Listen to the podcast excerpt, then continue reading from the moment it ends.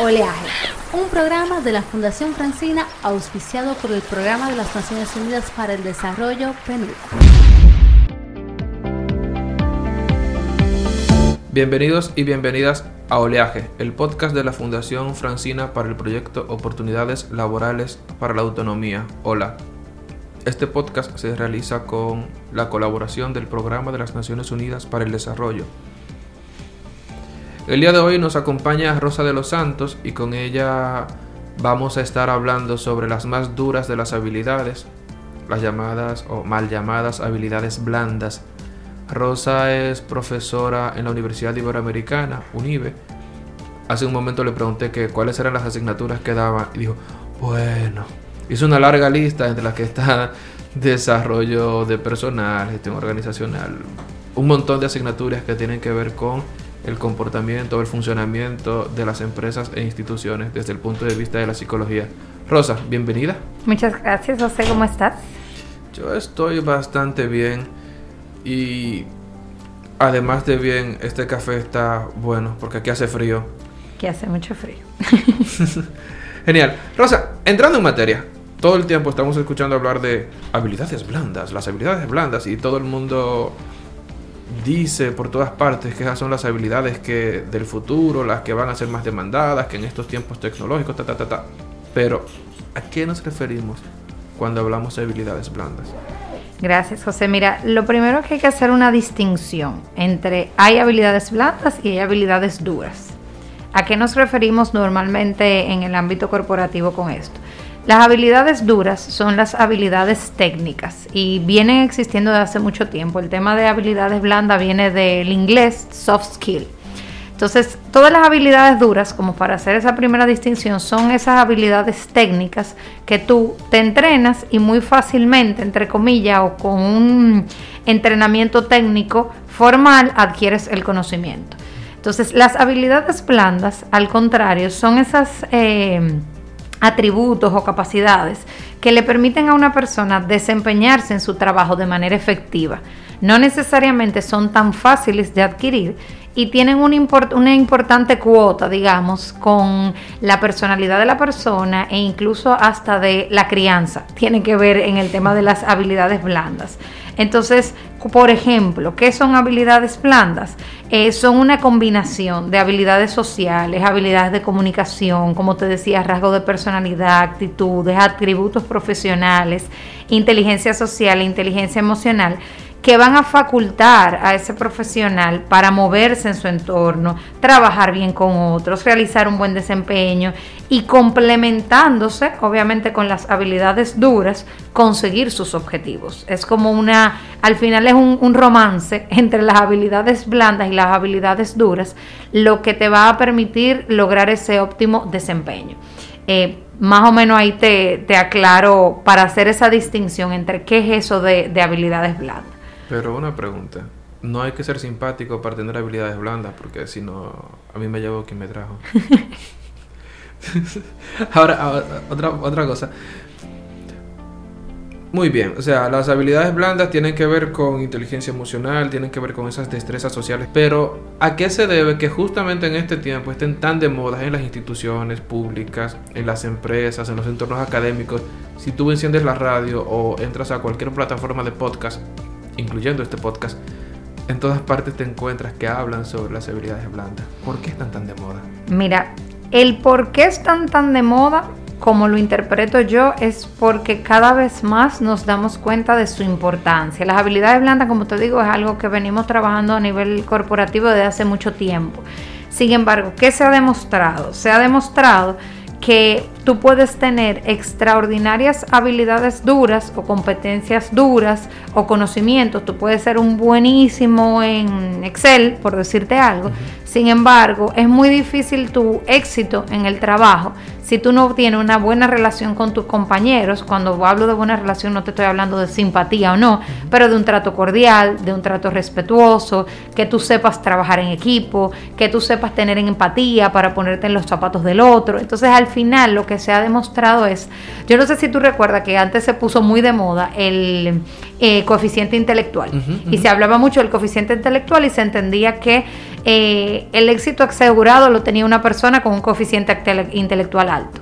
Lo que se ha demostrado es que al final es una triada, no es solo el coeficiente intelectual, porque solo con el coeficiente intelectual no tienes el éxito eh, asegurado, digamos, sino que también hay un coeficiente social, que es estas habilidades blandas, y adicionalmente ahora hay un nuevo coeficiente de adaptabilidad o coeficiente de eh, la posibilidad que tiene la persona para adaptarse al cambio, su flexibilidad, la resiliencia. O sea, hay muchos eh, aspectos que están dentro de ese coeficiente y al final esa triada es lo que te va a dar el éxito. Entonces, ¿por qué se están poniendo de moda? Bueno, lo primero que hay que entender que el objetivo principal de las habilidades blandas es lograr que un individuo pueda relacionarse exitosamente con otras personas a través de su conocimiento, pero también con el manejo, digamos, de, sus emociones.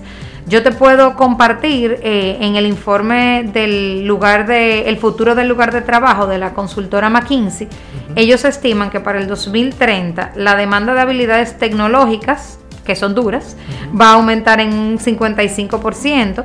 Los requisitos para las habilidades sociales y emocionales aumentarán en un 24% y las habilidades altamente cognitivas, creatividad, procesamiento de información complejo, esas que no podemos sustituir con un robot, va a aumentar solo un 8%. Entonces ahí tú te das cuenta de, de por qué es que se ha puesto de moda. Es básicamente por entender la importancia y el impacto que tienen en el éxito profesional. Bien. Ahora, digamos, ok, yo tengo que tener trabajo en equipo, cordialidad, ser respetuoso. Pero, ¿y si yo no nací con esas habilidades? ¿Con las habilidades blandas se nace o se desarrollan?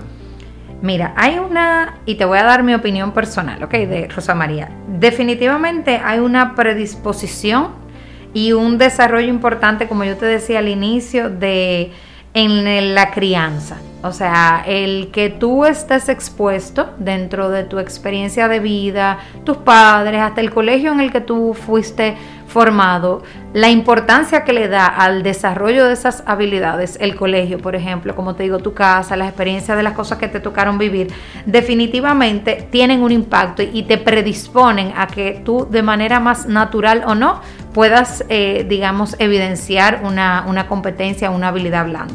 Sin embargo, yo creo que perfectamente y está de hecho demostrado y yo que trabajo en el área de desarrollo pues eh, te puedo decir que si tú te propones desarrollar una habilidad si tú estableces un plan de acción concreto para lograrlo tú definitivamente lo puedes desarrollar ahora bien no se desarrolla ni de forma tan fácil ni tan sistemática como una habilidad dura como yo te decía el ejemplo de Excel el Excel, tú coges un curso de Excel, comienzas a practicar Excel y en un tiempo X, que ellos hasta te lo pueden decir, mira, eh, te garantizamos que en X cantidad de tiempo que dure el curso tú vas a adquirir esta serie de conocimientos.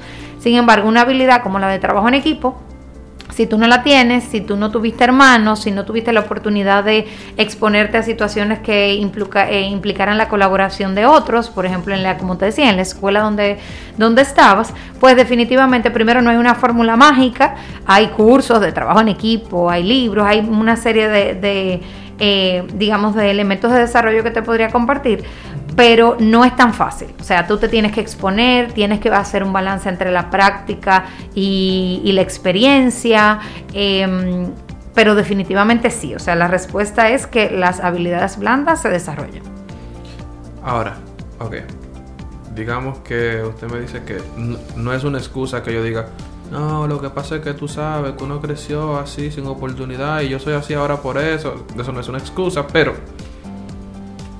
hay una listica, hay no sé, un top 3, un top 5 de habilidades que usted diga, estas son las que hay que tener sí o sí para estar en un entorno laboral.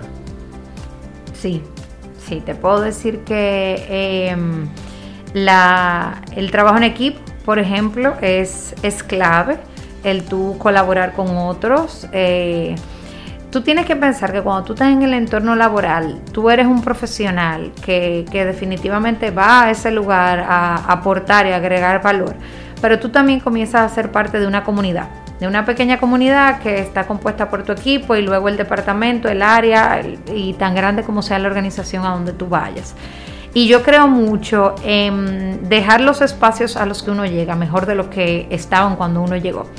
Entonces, las personas que eh, van más allá del trabajo que tienen que hacer, que ven el sentido de trascendencia y el impacto que tienen el trabajo que hacen, no se limitan nada más a, bueno, es que yo vengo a digitar y digité y me fui, sino que me, me recordaste a esta gente que dice, no, yo trabajo de 8 a 5 son las 4 y 50, yo apagué la computadora, me fui. Exactamente, y no importa lo que esté pasando a mi alrededor. Al final, los seres humanos somos, eh, digamos, somos un, grupo en la naturaleza que estamos para trabajar en comunidad y en conjunto.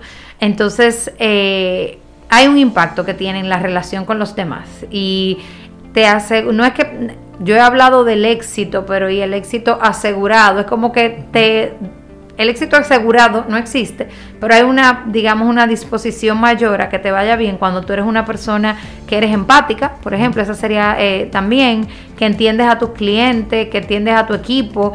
Esas conexiones son las que te van a permitir crear eh, relaciones a largo plazo y luego poder también producir ideas innovadoras, porque en la medida en que tú tienes un equipo cohesionado, donde hay confianza, donde eh, hay esa empatía de que si tú necesitas llegar un poco más tarde porque tienes que llevar a tu hijo al colegio, no te preocupes que yo te cubro, eh, a la hora que yo termine mi trabajo, que te falta a ti, tú comienzas a ser una persona valorada más allá de por, como tú bien dices, ese trabajo que hago de 8 a 5. Es muy valorado en estos momentos y te estoy compartiendo algunas de las competencias blandas que se han identificado claves en el 2021. Eh, la agilidad para aprender. O sea, en la medida en que las personas aprendemos rápido, las empresas pueden cambiar de estrategias o de modelos eh, con mayor facilidad. Y es muy valorada una persona que rápidamente eh, se adapta y aprende esa nueva función, esta nueva forma de hacer las cosas y comienza a producir, digamos, un alto desempeño en esa función que tiene que realizar. Dentro de lo que te comentaba de ese coeficiente de adaptabilidad, una de las habilidades blandas más valoradas es la flexibilidad. Nosotros tenemos que tener la flexibilidad mental para hacer las cosas diferentes, incluso si en el pasado de otra manera funcionaron con éxito. Y eso no es fácil, porque nuestra tendencia es a que... Al cambio. Correcto, y la tendencia es a que si eso me funcionó, ¿por qué lo tengo que cambiar? Entonces es muy valorado en las organizaciones las personas que se montan, como uno dice, mire que esa muchacha se monta rápidamente o ese chico tú le dices que mira que ahora lo hemos vivido, o sea, no, este tema de la pandemia nos ha expuesto, en este mes cuántas veces hemos cambiado de horario. Eh, yo le decía a mi esposo, ya yo no sé a qué hora es el toque de queda, a qué hora tengo que estar en mi casa, a qué hora es que me cierra aquel súper. Lo mejor es quedarse en la casa ya. Exactamente, entonces eh, definitivamente eso es súper valorado. Eh, en, dentro de esa misma línea, la resiliencia también, o sea, en estos momentos de incertidumbre se ha convertido en una de las habilidades más relevantes ya que muestra esa capacidad que tienen los individuos para adaptarse a situaciones adversas. Te he hablado de trabajo en equipo, también te hablo de colaboración cruzada. Eh, con este tema, todo este tema de teletrabajo, eh, que es una de las opciones que más han utilizado las empresas, se convierte eh, en clave el que nosotros demostremos nuestra capacidad para colaborar con los compañeros de trabajo, a la, que, a la vez que mantenemos nuestra eficiencia. Aprendizaje constante, como te, mencioné, la agilidad para aprender, pero también esa disposición y esa capacidad para aprender nuevas tecnologías, nuevos programas, cuando nosotros en la empresa que yo laboro eh, fue de un día para otro, que ok, váyanse para la empresa y ahora hay que usar tal herramienta para trabajar. Tenemos que saber que, eh, ¿cómo se llama esta? Dios mío. Eh, Zoom es muy famosa, también está Teams, también está las de otras plataformas. Meet, Meet, no puedo dejar de mencionar Meet, pero que la hemos utilizado mucho. Pero entonces ahora más que nunca que la tecnología avanza tan rápido y que hay tantas nuevas cosas, es importante que las personas tengan ese aprendizaje constante. Déjame ver, esto las nuevas herramientas de podcast son buenísimas porque tú puedes escuchando mientras haces ejercicio, mientras estás en el tapón, mantenerte constantemente curioso y aprendiendo. Y por último, y ya en esa, en esa misma línea, el espíritu de crecimiento, José, es súper importante. O sea, ese pensamiento de crecimiento, que en inglés es conocido como growth mindset, es ese tipo de mentalidad que siempre lleva a un desarrollo constante, a enfrentar nuevos retos, a sentir pasión por eh, el aprendizaje. Supone tener una visión de futuro, asumir proyectos, proponer nuevas formas de interpretar las situaciones, incluso es súper, súper valorado por las organizaciones. Había un profesor de filosofía, para los estudiantes de filosofía del seminario Santo Tomás de Aquino, se llamaba Mateo Andrés. Él tiene un libro llamado El hombre en busca... No, espérame. El hombre como pensador. El hombre en busca de sentidos de Víctor Frank. Lo, lo iba a confundir. Bueno, en El hombre como pensador, el padre Mateo Andrés utiliza la expresión intradistancia y se refiere, se refiere justamente a ese espíritu de crecimiento. Es como esta necesidad continua que nosotros tenemos como personas de cuando llegamos a un punto querer avanzar, ir hacia adelante, esos niveles de, de querer siempre hacer algo mejor, dar mucho, mucho más de nosotros mismos. Y qué bueno que esa sea una de las habilidades que hay que cultivar porque está documentado y en la medida que lo hacemos, en realidad parece que las cosas van bien. Rosa, he aquí mi pregunta. Ya, ya tú me acabas de decir, mira, ah, perdón, te interrumpí. Ah, ok.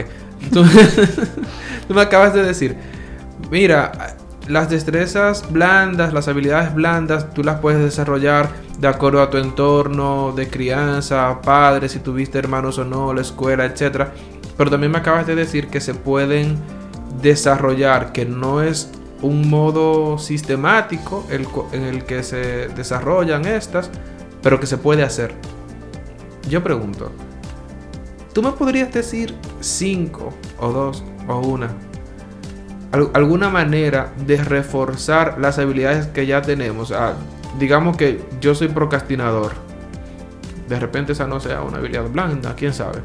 Pero o tengo alguna dificultad para trabajar en equipo o me cuesta mucho esa sensación de dar la milla extra de que llegar a las 5 de la tarde yo digo, bueno, yo me voy. O sea, ¿cómo yo puedo reforzar mis habilidades blandas? Esas en las que tengo algún tipo de debilidad y que ahora mismo son de las más demandadas que tú acabas de decir. Claro que sí, te voy a complacer con las 5 que me preguntaste primero. Mira, lo primero es reconocer que hay una oportunidad mejor y querer cambiarlo. Eso es clave, José. Si yo no reconozco que sí, que hay algo que yo podría hacer distinto, y yo quiero de manera genuina y de corazón ser diferente, es como que nos quedamos en el punto uno y no hay más nada que hablar de lo, de lo siguiente. Entonces es el, el, punto clave y el punto de partida. Yo reconocer, como tú, el caso que tú decías, mira, definitivamente yo no trabajo tanto en equipo, yo soy más individualista. Eh, y en esta organización donde yo me encuentro, porque también es clave a la hora de donde tú trabajas, el lugar de que tú, donde tú trabajas, qué se valora en ese lugar, qué cultura se promueve y demás pero miren, en este lugar, en esta organización, esto es valorado y la verdad es que a mí de manera natural no se me da. Quiero cambiarlo, me gustaría, veo mis compañeros y veo que definitivamente hay una relación distinta. Eh, mira qué bien ella trabaja en equipo, las cosas que ellos lograron, cómo construyeron la cohesión que se... O sea, tiene que identificarlo la persona y de manera genuina querer cambiar. Lo segundo, y esto no es necesariamente el punto uno es el punto de partida, pero los siguientes que te voy a compartir no necesariamente tienen que darse uno eh, consecutivo al otro. ¿okay? Eh, debes buscar educación formal para el desarrollo de esa habilidad o esa competencia. O sea, si tú quieres desarrollar tu trabajo en equipo, hay un montón de cursos de programas locales e internacionales en internet gratuitos a bajo costo de la forma que tú quieras sobre trabajo en equipo. Vamos a quedarnos como con esa competencia para ir ilustrando el ejemplo con eso. Entonces, una tercera opción es leer libros que tengan que ver con el tema en donde quizás se presenten historias de éxitos de personas o que tienen muy desarrollada esa habilidad o que han tenido que desarrollarlas para, para el éxito.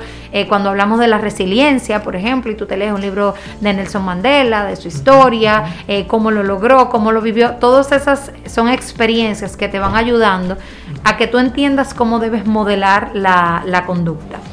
Una que a mí me encanta es elegir un mentor. Em, eso te puede ayudar muchísimo. No, el mentor que pueda acompañarte en el desarrollo de esa habilidad es una persona que debe saber, eh, digamos, trabajar, si nos vamos al ejemplo de trabajo en equipo, debe saber muy bien trabajar en equipo. Entonces esa persona te va asignando tareas, te va eh, colocando acciones a realizar, te observa y te retroalimenta. Entonces, si yo soy tu mentora, por ejemplo, en temas de trabajo en equipo, y yo tengo que mm, quizá darte una actividad donde yo te digo, mira José, en la próxima reunión tú no vas a decir en ningún momento qué es lo que hay que hacer. Tú vas a estar más en una, en una actitud de escucha, donde los demás puedan comentarte y tú puedas ir construyendo sobre lo que los demás aportan. Entonces, luego de esa reunión donde ahí está el mentor, por ejemplo, entonces nos sentamos juntos, yo te digo, José, ¿cómo te sentiste? ¿Qué viste? ¿Qué sentiste diferente? ¿Qué te pareció la experiencia? Mira, la verdad que no sé si te diste cuenta, pero en este momento a fulana de tal le dijiste, no, pero yo creo que eso no es buena idea y quizás invalidaste su, eh, la oportunidad de que ella pudiera seguir aportando, etcétera, etcétera. Es como una persona que te va acompañando, asignándote una serie de actividades Luego te expone a ellas y te retroalimenta sobre, eh, sobre lo que observó, pero también tú le retroalimentas sobre cómo te vas sintiendo con ese cambio de conductas. Y por último, una que es parecida a la mentoría, pero no es lo mismo porque la mentoría tiene un proceso mucho más formal, es tú tener a personas aliadas. Y tus personas aliadas pueden ser incluso personas de tu familia. Si tú estás trabajando tu flexibilidad, por ejemplo, eh, y tú hablas con tu mamá, tienen que ser unas personas que sean cercanas que tengan muchísima confianza, o sea, tiene que ser una persona con la que tú te sientas cómodo de que te estés retroalimentando de manera negativa, en dado caso que sea una retroalimentación negativa, eh, y que tenga también la confianza de decírtelo cuando no lo estés haciendo bien. Entonces tú eliges esa persona aliada, que como te digo, puede ser un familiar, puede ser una compañera de trabajo, eh, donde tú, lo importante es como te digo, que esa persona esté clara de qué es lo que va a observar. Entonces tú le dices, oye, mira, yo estoy trabajando en no interrumpir a los demás. Esa es la tarea que tengo, yo estoy trabajando en eso. Por favor, cuando tú te des cuenta que yo estoy interrumpiendo a alguien o que no estoy eh, eh, haciendo lo que debo hacer, eh, dame una pata por abajo de la mesa. O pícame un ojo, o dame un pelliquito. Tú sabes, dame una seña que me permita darme cuenta que nuevamente estoy en mi zona de confort. Porque muchas de las cosas que pasa con las habilidades blandas es que la persona es en un modo automático, ya es parte de tu personalidad. Entonces, a veces necesitamos esos aliados que nos recuerden nuestro objetivo y que nos recuerden esa meta y que nos recuerden eso que decidimos nosotros, por eso te decía el primer punto, que decidimos nosotros que es importante para nosotros cambiar. Y a mí me ha ido de manera personal extraordinariamente bien con los aliados. Me pican el ojo, me dan un pelliquito, a veces hasta se cambian en la silla, ya yo sé, cojo la seña de que quizás eh, pues no lo estoy haciendo adecuadamente o como yo quisiera que fuese. Bueno, acabamos de escuchar las claves para mejorar nuestras habilidades blandas. Gente, fájese a ablandar sus habilidades. Póngale una olla de presión. Rosa, muchísimas gracias por acompañarnos. Siempre a la orden, un Bastante contento de, esta conversación. Muchísimas gracias a ustedes por, la oportunidad y quedo a la orden en lo, que, en lo que me necesiten. Y a todos los que nos escuchan, hasta aquí tenemos nuestras olas por el día de hoy. Esto es Oleaje, el podcast de la Fundación Francina para el proyecto Oportunidades Laborales para la Autonomía. Hola.